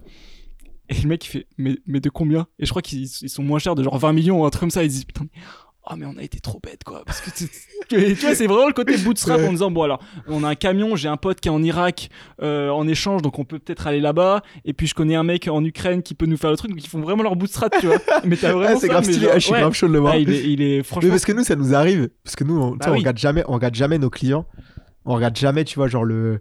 Enfin, on regarde jamais nos concurrents, tu vois. On n'a jamais regardé la concurrence, ce qui avait, ce qui était fait par notre concurrence. On a découvert qu'on avait des concurrents, tu vois. En fait, on découvre nos concurrents quand nos clients nous disent ouais, euh, bah il y avait lui qui m'a fait une propale, tu vois.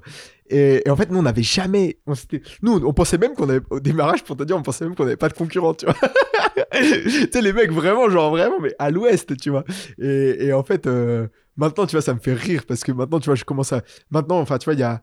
En fait, au fur et à mesure que j'avance, je comprends le game auquel je joue, tu vois. Et même avec Max et Gis, on comprend tout ça.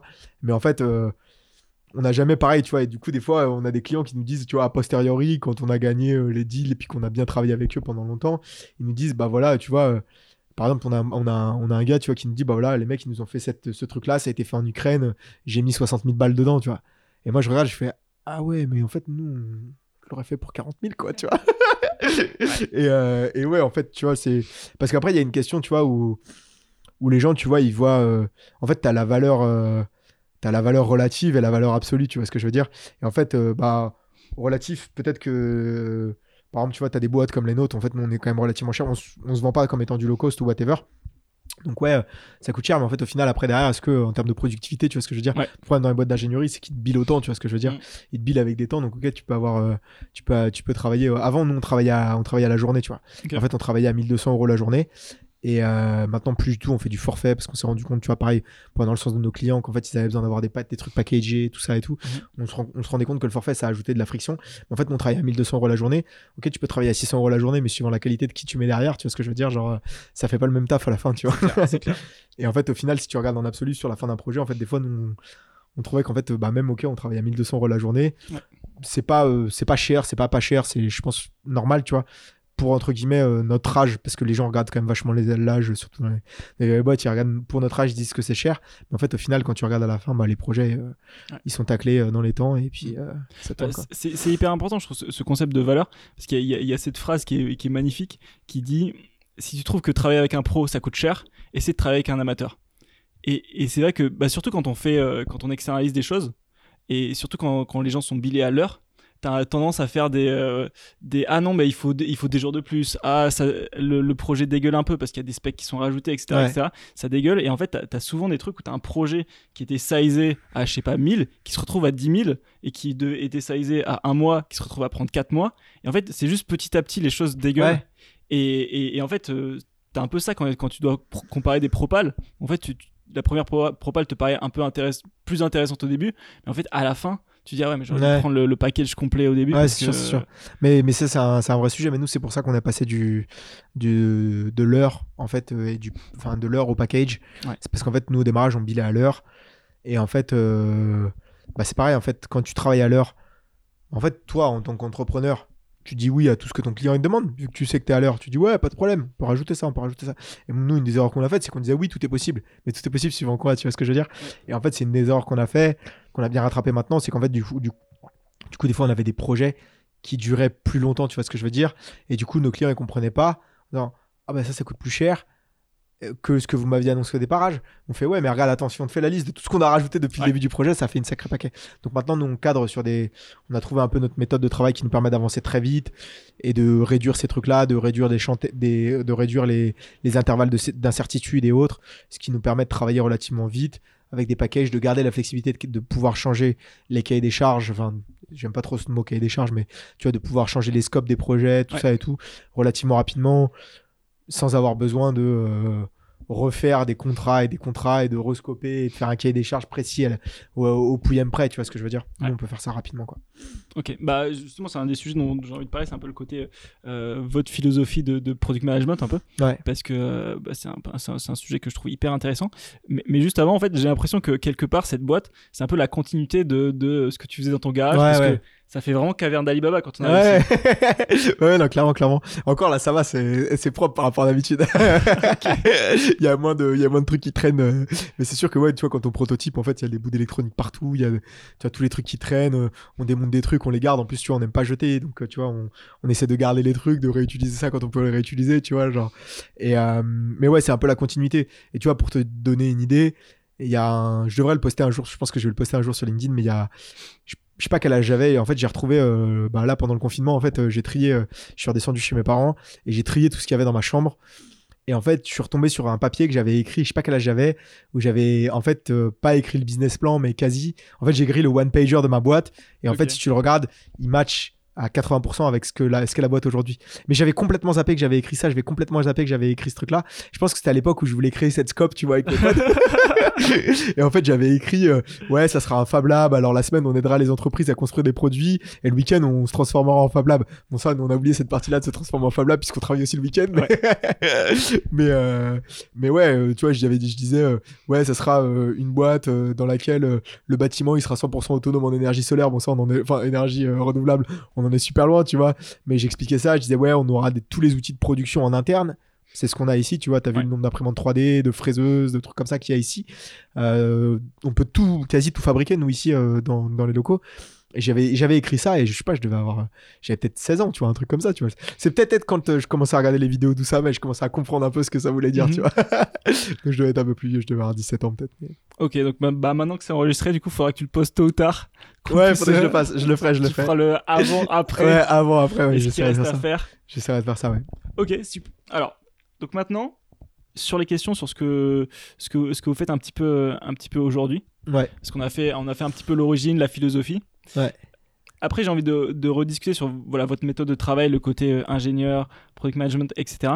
Mais est-ce que tu peux me parler un petit peu de, des différents projets, un ou deux projets cool Ouais. euh, que vous avez fait? Parce que sur, sur votre site, il y a des projets qui sont assez stylés, que ce soit dans la food ou avec des fusées. Et j'ai vu une caméra pour les avions, vu que je fais du parachute, je me dis, ah tiens, c'est intéressant ça pour, pour, Ouais. se, pour se filmer.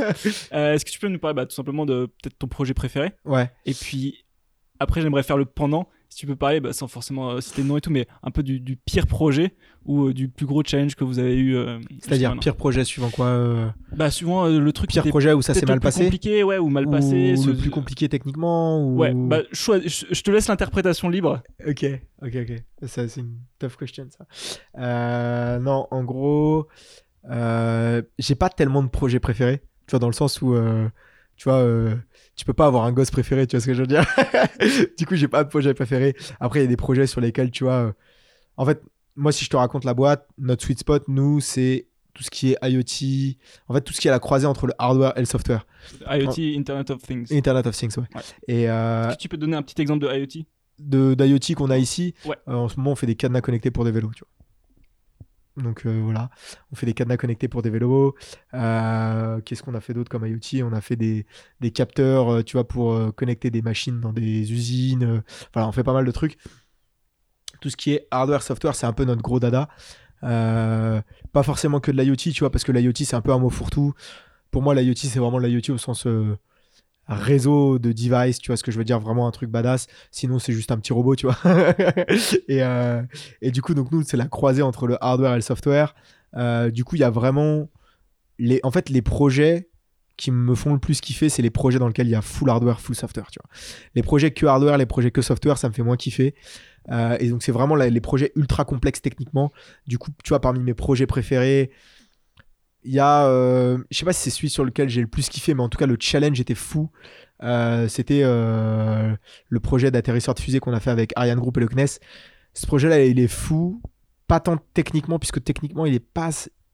Il est challengeant, mais pas si gros que ça. Mais ce projet, c'est il est challengeant en termes structurels sur la boîte. Et il a transformé notre boîte d'une boîte de qui a un réseau de freelance à SparkMate. En gros, il a fait la transition entre mon CTO, my CTO qu'on appelait comme ça, à SparkMate. En gros, il nous a foutu de l'ambition. Il nous a. euh, En fait, tu vois, euh, en deux mots, jusqu'au moment où on a reçu l'argent sur notre compte, je considérais qu'on n'avait pas signé le deal parce que je n'y croyais pas. J'y croyais pas de. En fait, il n'y a pas un seul moment où on m'a dit oui, le deal est signé. Et il n'y a pas un seul moment où on m'a dit non, c'est pas signé. Donc je n'y savais rien, je, n'en savais rien.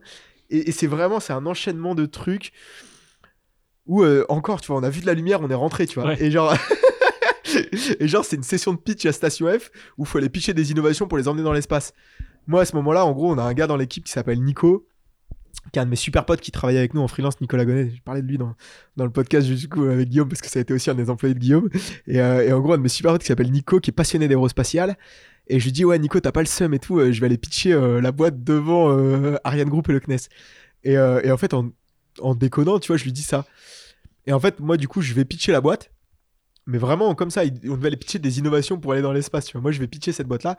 Et à la fin du talk, les mecs, ils me font Vous seriez capable de fabriquer une espèce de machine industrielle qui fait euh, 4 mètres par 4 mètres par 4 mètres? Et moi, j'étais là, je fais Bah ouais. et alors que. Toujours dire oui d'abord sans. Ah, et alors que on n'avait pas de locaux, on n'avait rien, tu vois. Genre, on savait qu'on avait des potes qui allaient louer des locaux. Et du coup, on savait qu'il y avait une possibilité de le faire. Et en fait, les mecs nous disent Ouais. C'était le. Je me souviens, le pitch, c'était le mardi, je crois. Je pars le vendredi au ski. Je m'arrache l'épaule le... le jeudi. Mais vraiment, que je, dis je m'arrache l'épaule, je reviens avec une. Je m'arrache le tendon supraépineux, tu vois. je reviens avec une attelle. Je devais les revoir la semaine d'après. Je les revois à Hello Tomorrow avec une attelle. Pour la petite histoire, j'arrive là-bas, les mecs me disent euh, Mais Morgan, euh, vous t'es censé nous construire un truc qui fait euh, 4 mètres par 4 mètres par 4 mètres, ça va le faire avec ton bras Ouais, ouais, vous inquiétez pas, dans une semaine c'est ré- c'est ré- c'est réparé. J'avais 6 mois de rééducation, tu sais. Ok, ok. et, euh, et en fait, euh, on signe le deal, et donc, du coup là, euh, on signe le deal.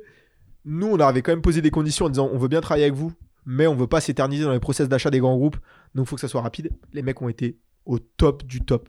J'ai rarement vu ça, mais ils, ils ont été plus rapides à signer que certains de nos clients euh, startup, tu vois. Super rapide de A à Z, cadré, propre, ultra bienveillant dans l'approche avec nous, vraiment.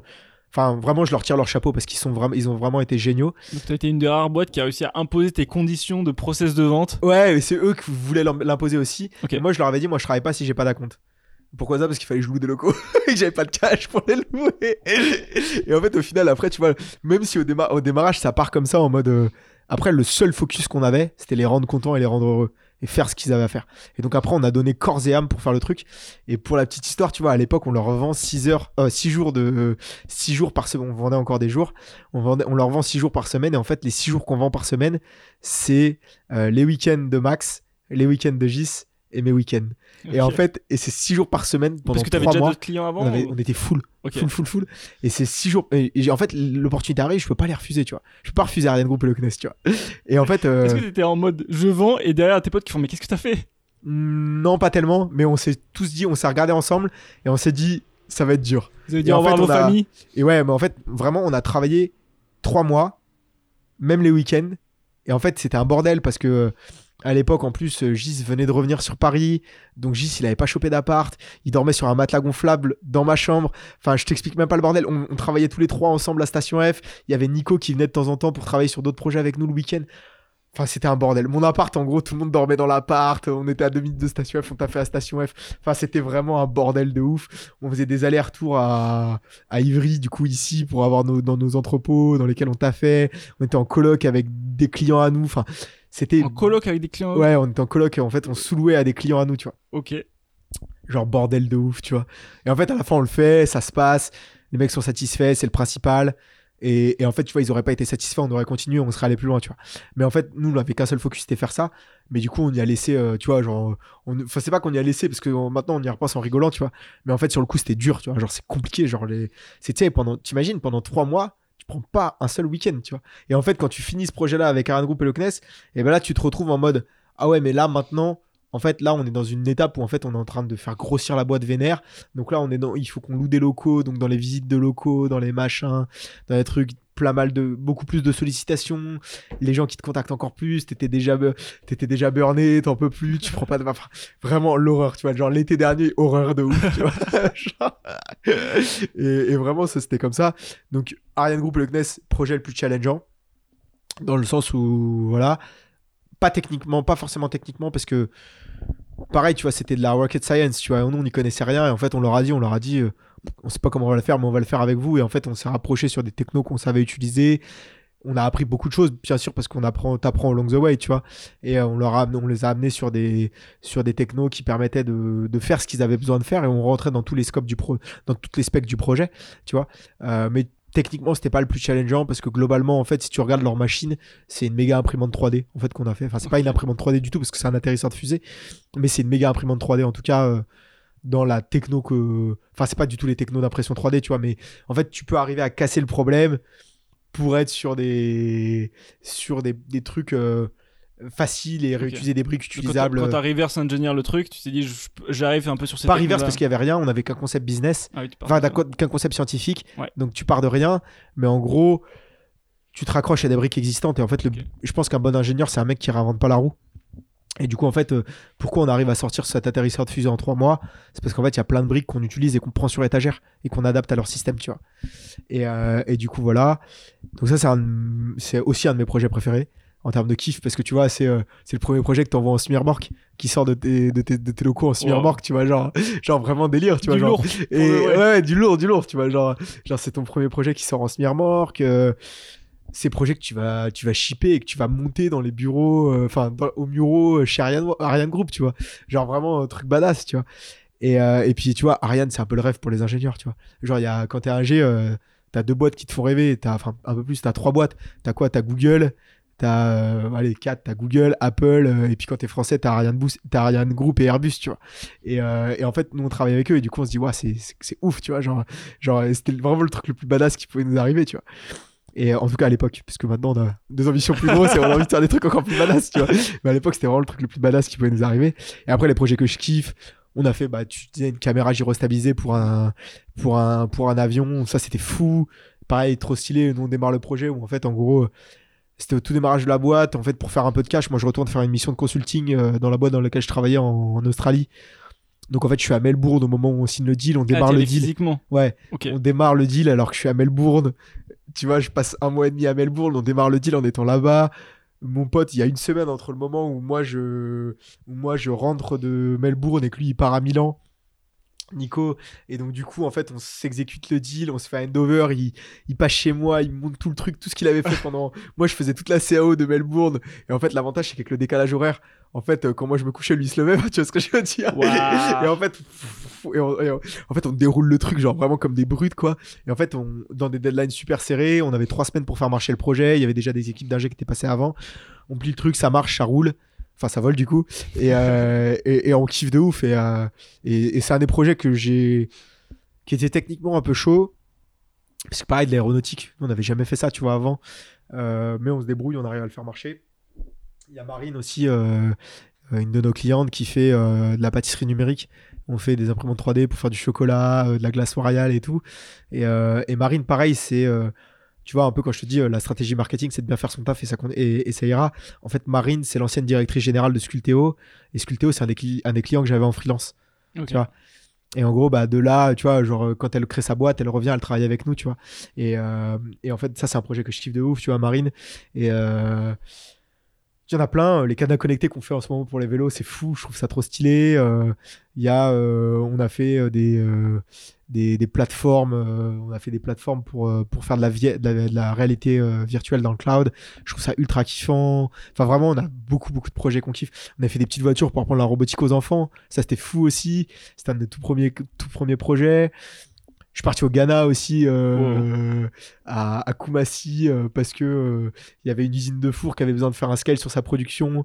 Et du coup, nous, on a un peu audité, voir ce qui était possible de faire. Donc, je suis parti une semaine au Ghana. Enfin, c'était fou, tu vois. En fait, il nous arrivé plein de trucs de ouf, tu vois, avec cette boîte, genre vraiment, vraiment de trucs badass. Genre, vraiment, tu te dis, tu sors des- tu sors d'école, tu montes ta boîte un peu par hasard, et puis tu vu que tu fais à peu près bien ton taf, en tout cas, tu essaies de bien le faire, tu vois ce que je veux dire, et tu dis aux gens, euh, j'essaie de bien le faire, tu vois, Ouais. j'essaie de bien faire mon taf, et ben les gens, ils kiffent.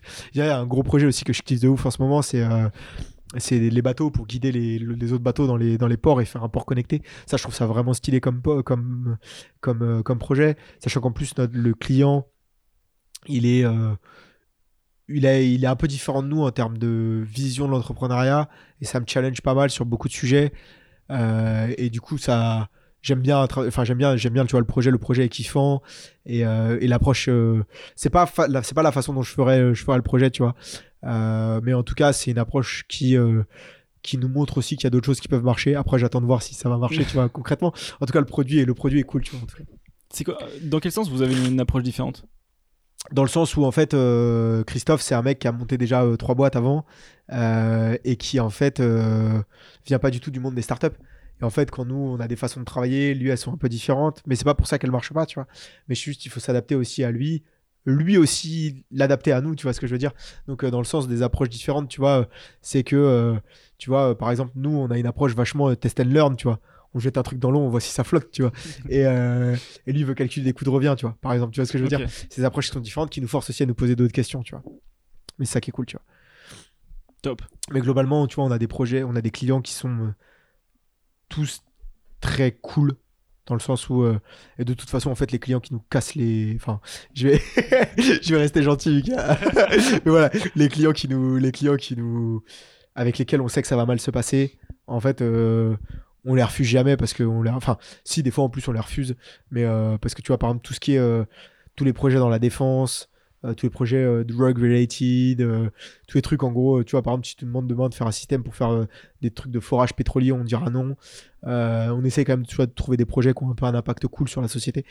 À la fois la société on n'est pas on se définit pas du tout comme une boîte tu vois comme étant écolo et autres même si tu vois je pense que dans les faits en fait on est une boîte plus écolo et plus sensible à, à ces sujets là que la majorité des autres boîtes. Mais pour nous c'est juste la normalité tu vois ça peut paraître un peu cru quand je le dis comme ça tu vois mais en gros c'est euh, c'est que tu vois on voilà, on se définit pas comme une boîte d'écolo parce que c'est juste la normalité, mais tu vois, par exemple, pour nous, bah, un peu comme je te disais, tu vois, on va pas le crier sur tous les toits, genre, ouais, euh, on prend pas de subvention, nanani, nanana, tu vois, genre, on n'est pas, on s'en fout, tu vois, si on le demande dans un podcast, on le dit, tu vois, mais, euh, mais voilà, on va pas engueuler les gens parce que les gens prennent des subventions, tu vois ce que je veux dire. Et en fait, on fait juste notre truc et, et voilà, donc on prendra, on prend pas de projet, tu vois, on a des gens qui, des gens qui nous avaient appelés pour faire des lunettes de fusil d'assaut avec, euh, avec, euh, avec reconnaissance faciale ou je sais pas quoi, tu vois. Si, si, si, si, avec de la computer vision et tout, genre C'est des pincettes de capteurs et tout, genre j'étais là en mode non mais jamais on fera ça, genre jamais on fera ça. Le sujet il peut être cool, jamais on ira, tu vois. Waouh. Et, euh, et ouais, le mec, tu vois, typiquement, le mec, moi je lui avais dit, ouais, désolé, c'est pas en accord avec nos valeurs. Le mec, il m'avait renvoyé sa charte de valeurs, tu sais, en mode, euh, ouais, euh, les voici les valeurs de l'entreprise. J'étais là en mode, mec, jamais il se passera un truc entre toi et nous, tu vois. genre, t'oublies, genre, c'est fini, genre. et, ouais, vraiment, c'était vraiment, vraiment des points un peu, un peu chelous, tu vois, genre, ou des mecs, tu vois, par exemple, qui demandent des trucs, tu vois, des trucs où en fait on n'y croit pas, ou des purs copycats de conneries. Ouais. Des trucs sans impact, tu vois ce que je veux dire, où les mecs, euh, le- leur seul truc, c'est. euh, c'est. euh, c'est juste copier un truc et essayer de voir si ça peut marcher. ou- Nous, ça nous intéresse pas. Faut qu'il y ait un petit peu d'innovation, un petit peu de trucs cool, tu vois. Ok. Ouais, donc vous avez ce luxe-là quelque part de pouvoir quand même être un petit peu exigeant. Ouais, on peut être exigeant sur les projets qu'on a. Ça, c'est cool, tu vois, parce que. Tu vois, en fait, on sait qu'on a du, on sait qu'on a du taf on sait qu'on aura globalement beaucoup, beaucoup de taf en soi. Et en fait, tu vois, euh, un truc tout con, c'est que la boîte, elle grossit. Tu vois, euh, bon, c'est pas mal restructuré juridiquement, donc ce sera pas exactement la croissance de la même boîte, tu vois. Euh, mais entre notre année 1 et là, l'année 2 qu'on va faire, on devrait faire plus de 150% euh, de croissance, tu vois. Et, du coup, c'est cool, tu vois. Genre, c'est. Enfin, plus 150, donc en gros, ça fait. on devrait faire deux fois et demi notre chiffre d'affaires de la première année, tu vois. Et, euh, et alors qu'on fait zéro marketing, rien du tout, tu vois. Et, euh, et ça, ça montre en gros que tu vois, c'est la stratégie marketing qu'on a depuis le début. euh, bien faire notre taf, ça marche. Et en fait, tu vois, on a, euh, on a ce truc-là de, de pouvoir, de pouvoir choisir un peu les clients avec lesquels on a envie de travailler. Donc ça, c'est plutôt cool, tu vois. On peut imposer à nos clients de dire voilà, bah là, non, je suis désolé, on peut pas commencer un projet à telle date. Même si tu veux, si tu veux pas, va travailler avec quelqu'un d'autre. Et on le dit à des clients, tu vois, on le dit. Genre, nous, on- en fait, on préfère pas vendre un truc qu'on sait pas fin qu'on sait pas faire tu vois dans le sens où euh, on sait que ça va pas le faire ça va pas Mhm. ça va pas marcher on préfère pas le vendre et on leur dit bah voilà allez voir il y a d'autres gens euh, il y a d'autres gens qui font bien leur taf sur la place parisienne euh, donc allez allez les voir allez travailler avec eux quoi Ok. mais ça c'est ça c'est un point plutôt cool ouais clairement. Bah, du coup, maintenant, j'aimerais arriver sur, sur le, le vif du sujet, qui est bah, comment, euh, comment vous bossez. Ouais. Euh, notamment sur tout- toutes ces questions un petit peu de. Il y a des petites questions philosophiques euh, dont, dont tu me parlais au début, le ownership or leave it. ah ouais c'est Ça- on it or leave it ouais. Voilà, le own, own it or leave it. Juste une, petite- question en fait sur votre façon de travailler. Ouais. J'ai vu sur votre blog que vous avez cette question de, en fait, de passer de l'idée au, au premier prototype ouais avec des, des périodes très courtes, avec des, des rushs. Ouais En- donc en moins de deux semaines, donc une semaine si possible et en moins de Ouais. deux semaines euh, au max. Euh, donc j'aimerais avoir ta vision sur rush versus sprint. ouais Et il y a aussi ce- cette deuxième question de objectif versus tâche. Ouais. Et c'est vrai que c'est un peu des, des, des, des, des choses qui reviennent souvent dans le, dans le monde du product management où tu as un peu ce côté l'ancien monde où tu as un mec tout en haut euh, qui va dire on veut tel spec, euh, pondez-nous les specs, et puis tout en bas il y a les ingénieurs qui disent bon ok d'accord je le fais, Ouais. Euh, versus effectivement un truc un peu plus business oriented avec on dire on a tel objectif et débrouillez-vous pour le faire. Ouais. Donc Ouais. comment est-ce que vous faites pour justement réaliser, délivrer en moins de deux semaines Bah, et c'est quoi pour vous objectif versus tâche? Ouais, bah, déjà philosophiquement, on peut revenir sur Own It or Leave It. Il y en a un deuxième qui vient avec ça, c'est dépose ton ego à l'entrée quand tu rentres. Et en gros, ça, c'est deux sujets qui sont très importants et qui nous permettent d'aller super vite. C'est en fait, c'est déjà un, la notion d'ownership. C'est qu'en fait, euh, bah, en fait, quand tu as une tâche, enfin, pas une tâche, mais quand tu as, parce que la tâche, ça va être la définition de l'ancien monde que tu as, mais moi, j'appelle tâche plein de choses, mais, euh, mais quand tu as une mission qui t'est confiée, en fait, tu as l'ownership du début à la fin de la mission. Tu connais les deadlines. Bien souvent, c'est toi qui t'es mis d'accord quand tu es ingé dans la boîte ici. C'est toi qui as choisi les deadlines. C'est toi qui as... Tu sais ce qui est possible de faire et ce qui est pas possible de faire. Et qui as choisi tout ça. Et c'est toi qui dois faire en sorte que ça marche à telle date. Tu vois ce que je veux dire Et du coup, tu as cette notion d'ownership qui est extrême. Et dans un autre sens, tu as une... notion de no. Je dirais pas no ego, mais c'est dépose ton ego à l'entrée. Enfin, dépose le bad ego en tout cas. Tu vois, dans le sens où, euh, tu vois, les mecs ici, enfin, les mecs, les nanas, enfin, tout le monde, les gens qui sont ici, ils sont tous meilleurs dans leur domaine qu'un autre gars de la boîte. Tu vois ce que je veux dire Ou qu'une autre personne de la boîte. Et du coup, tu vois, moi, typiquement, j'ai beau être CEO de la boîte, j'ai rien à leur dire sur la façon dont ils font leur taf. Ils font leur taf. S'ils font leur taf et s'ils sont ici, c'est qu'ils sont meilleurs que moi, tu vois ce que je veux dire et, et du coup, en fait, ça amène un truc que il n'y a pas de. Déjà, il y a très peu de friction dans le sens où comment est-ce qu'on fait pour passer avec un client en plus d'une idée à un proto en une ou deux semaines, c'est qu'en fait, tu fous l'ingé et le client en direct tu vois? Et dans ce cas-là aussi, ça impose, tu vois, d'être euh, à la fois un très bienveillant. Des fois, tu as des boîtes de l'ancien temps qui font pas ça parce qu'ils ont peur que leur ingé se fasse débaucher par les clients. Nous, on n'a pas de, on n'a pas de souci avec ça puisqu'on sait que de toute façon, euh, ici, nous, on a essayé de construire, tu vois, on a, on a deux missions, euh, on a deux missions ici à, à, à SparkMate. C'est un, devenir un standard dans l'industrie de, de l'ingénierie dans le monde, et deux, construire un camp de vacances pour ingénieurs. Donc en fait, tous les jours ici, c'est le gros kiff, tu vois, pour les gens qui travaillent ici. Donc on sait qu'ils vont pas se barrer à aller travailler ailleurs. Ouais. Donc déjà, et puis on n'a pas de problème, même si les mecs iraient travailler ailleurs, ça ne poserait pas de problème, tu vois.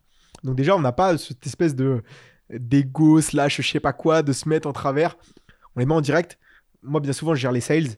euh, et du coup, je vais, c'est souvent moi qui vais closer les deals. Je close le deal. Après, en général, je les mets en direct et tout le monde se débrouille. Donc ça impose d'avoir des ingés qui ont des gros euh, soft skills en soi, qui sont capables de parler à des clients, de comprendre, de voir tout ça. Ça, c'est un premier sujet. Euh, et, et deux, il y a cette notion d'ownership où tout le monde ici se sent responsable de, du projet et de ce qu'ils font vis-à-vis des clients et vis-à-vis de la boîte. Tu vois. Tout le monde sait ici qu'on est une boîte en démarrage. Tout le monde sait pourquoi il est là. Et en fait, il n'y a pas de question. Genre, on y va, tu vois, on fonce et on, on avance. Et donc, la différence entre la notion d'objectif, c'était la notion, différence entre la notion d'objectif et de tâche, c'est ça? Ouais. que tu voulais C'est que nous, en fait, l'objectif, c'est le but. Tu vois, c'est ce qu'on doit atteindre, c'est ce qu'on doit faire. Et après, peu importe comment on le fait. Tu vois, si le client, il nous a dit, moi, mon challenge, en fait, nous, quand on travaille avec un client, on s'accorde sur un ou deux challenges par euh, sprint, enfin, ou par, par, période de travail. Et on s'accorde sur un ou deux challenges avec lui. Si le mec nous dit, OK, euh, on fait une web app, son, son point le plus important, c'est que la web app, elle charge avec les fonctionnalités en moins de 5 secondes.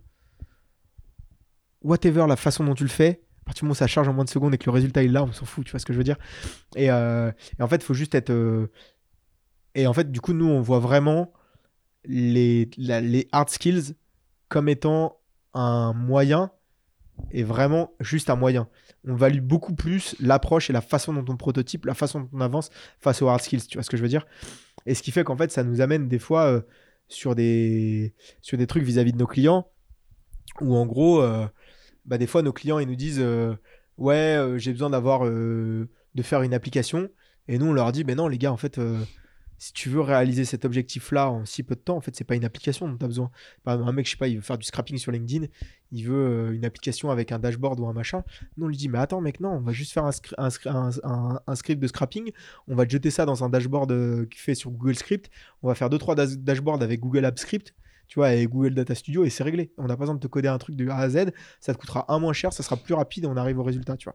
Et alors que tu vois, des fois, c'est des trucs qu'on n'a pas touché. Genre, des fois, avant de toucher sur, des, sur certains sujets, on n'avait jamais fait de projet sur, euh, avec Google Data Studio. On fait un projet Google Data Studio, on leur montre, ça marche en une semaine, bah, réglé, tu vois. Et, euh, et, et donc, ça, c'est un peu notre vision, nous, de objectif versus tâche. Nous, on travaille beaucoup, tu vois, par, euh, par, euh, par milestone, donc période de développement. Nous, c'est des milestones de 5 semaines. on développe tout le temps sur 5 semaines. Il y a des trucs un peu spécifiques où, euh, avec certains clients, vraiment certains clients, on les sort en une semaine ou deux semaines quand on fait vraiment du POC. Tu vois, ça, c'est notre approche POC. L'approche prototypage où on sort des trucs badass qui tournent en prod et qui tournent fort, euh, ça prend 5 semaines. Et en gros, sur ces périodes de 5 semaines, nous, on travaille avec deux trucs principaux c'est des livrables et des objectifs. Et en fait, à chaque objectif sont reliés des tâches. Et après, derrière, nous, on gère. Et chacun, dans, sur un milestone, tu as un, project, enfin, un team leader, tu vois. Project leader, team leader, tu l'appelles comme tu veux. C'est en gros le gars qui réfère au client. La, communication, on essaie de la faire au max asyn- asynchrone, comme ça tout le monde a accès à l'info dans, dans, le- dans le projet. Et après, par objectif sur le milestone, tu as un mec dans l'équipe qui est, qui est responsable de tel objectif. Tu vois, je vais te donner un, un exemple. Mais euh, par Quand exemple, tu en dis asynchrone, est-ce que tu peux.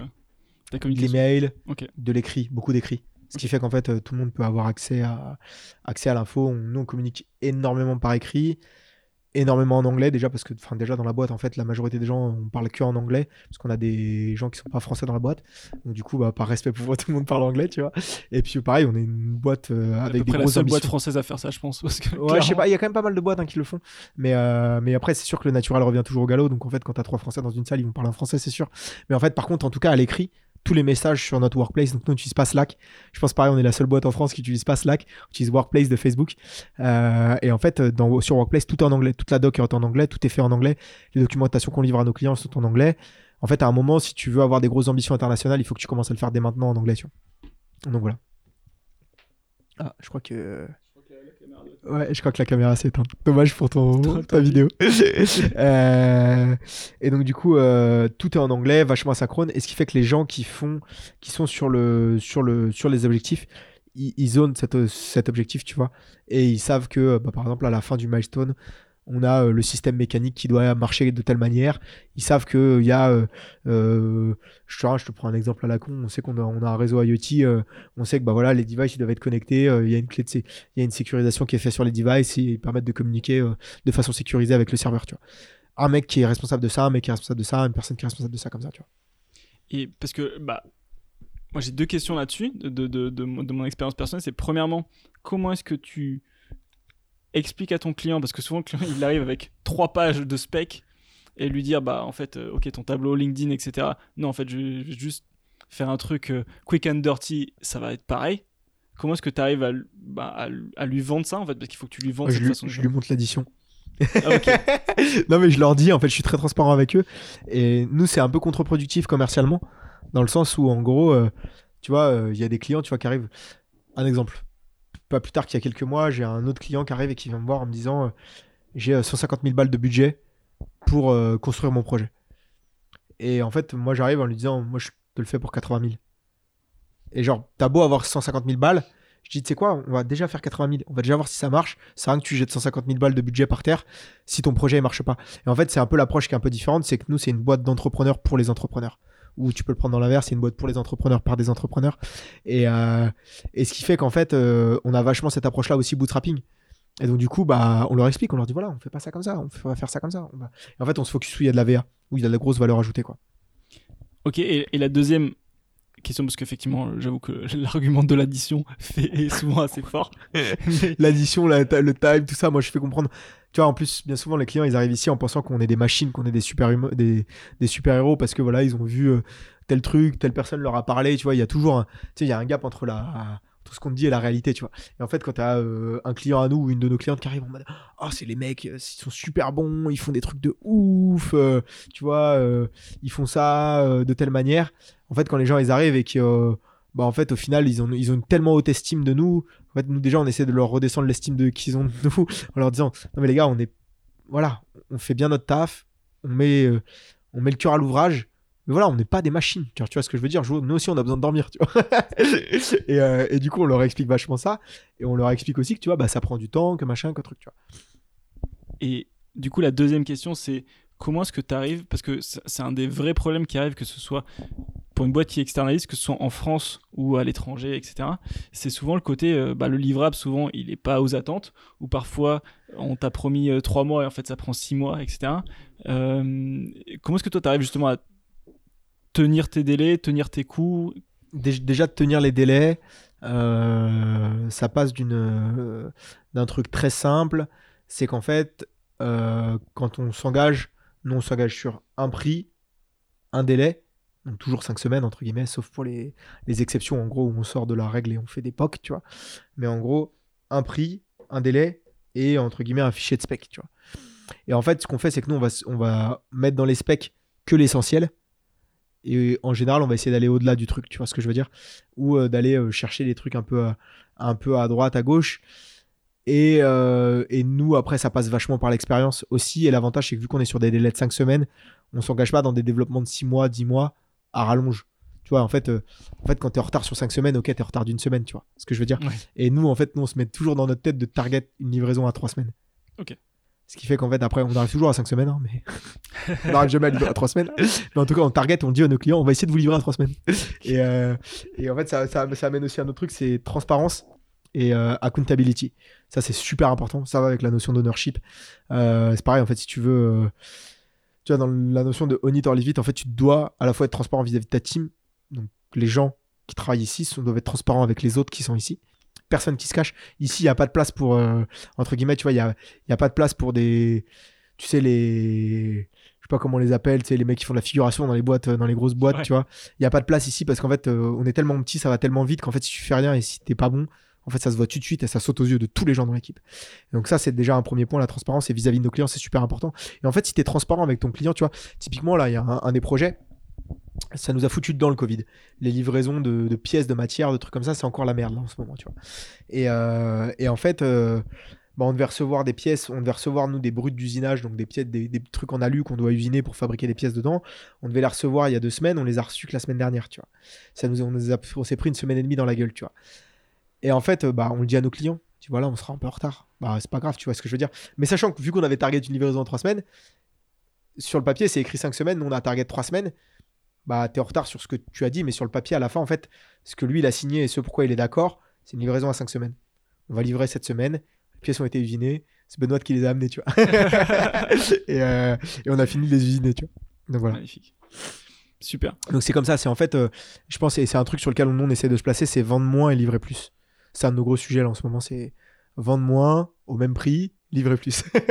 Pas mal. C'est un- une, belle, euh, c'est une belle tagline. ouais, mais on va, c'est c'est les sujets qu'on essaie de faire en ce moment. Ok, super. Écoute, je t'ai déjà pris beaucoup de temps. Je voudrais juste finir sur un truc Ouais, euh, que je trouve intéressant. C'est euh, bah, du coup euh, les next steps, vos ambitions. Ouais. De ce que tu avais marqué dans ta chambre, il y avait, il y avait de l'international. Donc je te parlerai pas du. du de En plus, les- j'avais écrit international. J'avais Ah bah, écrit la voilà. boîte rayonnera à l'international. Eh ben voilà. Donc il y a, je te parlerai pas encore du, de l'énergie du, du- du- du bâtiment énergie verte, mais c'est quoi vos ambitions? Euh, Shanghai, quand, comment, pourquoi? Ouais.